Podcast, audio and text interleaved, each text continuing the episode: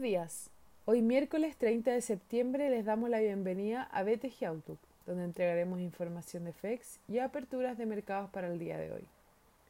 El tipo de cambio abre en 787, al alza con respecto al cierre de ayer, tras un acalorado primer debate presidencial en Estados Unidos que terminó en una desordenada dinámica de insultos e interrupciones.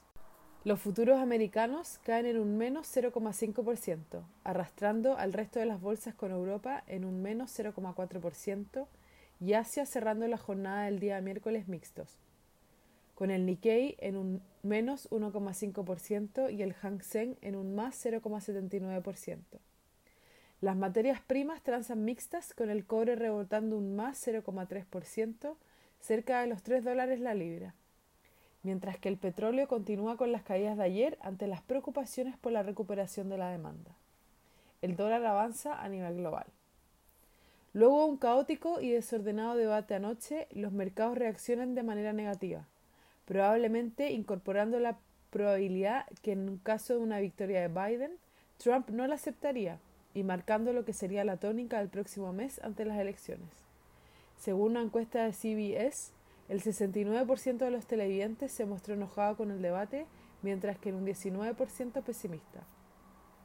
En el plano económico, hoy en Estados Unidos tendremos datos de empleo de ADP para septiembre a las 9 y cuarto, en donde se espera que se hayan creado 649.000 puestos, aumentando los 428.000 de agosto. También tendremos la última revisión del PIB a las 10.45 se conocerá el PMI de Chicago para el mes de septiembre y a las 11 se publicarán las ventas de casas pendientes de agosto.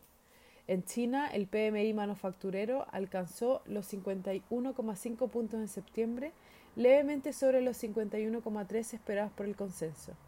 El indicador no manufacturero subió en 55,9 puntos sobre los 54,7 esperados. En el plano local, hoy tendremos datos de desempleo de agosto a las 9 que se espera haya aumentado hasta 13,6%. Adicionalmente, se conocerán las ventas de retail, producción industrial, producción manufacturera y producción de cobre a la misma hora. El tipo de cambio opera al alza en la apertura en línea con el dólar a nivel global y tras una nueva sugerencia de cambio de fondos por parte de Felices y Forrados desde 30% A, 70% E a 60% A, 40% E. Técnicamente la resistencia estará en 788 y luego 790, mientras que el soporte será 784 y luego 778. Muchas gracias por habernos escuchado el día de hoy. Los esperamos mañana en una próxima edición.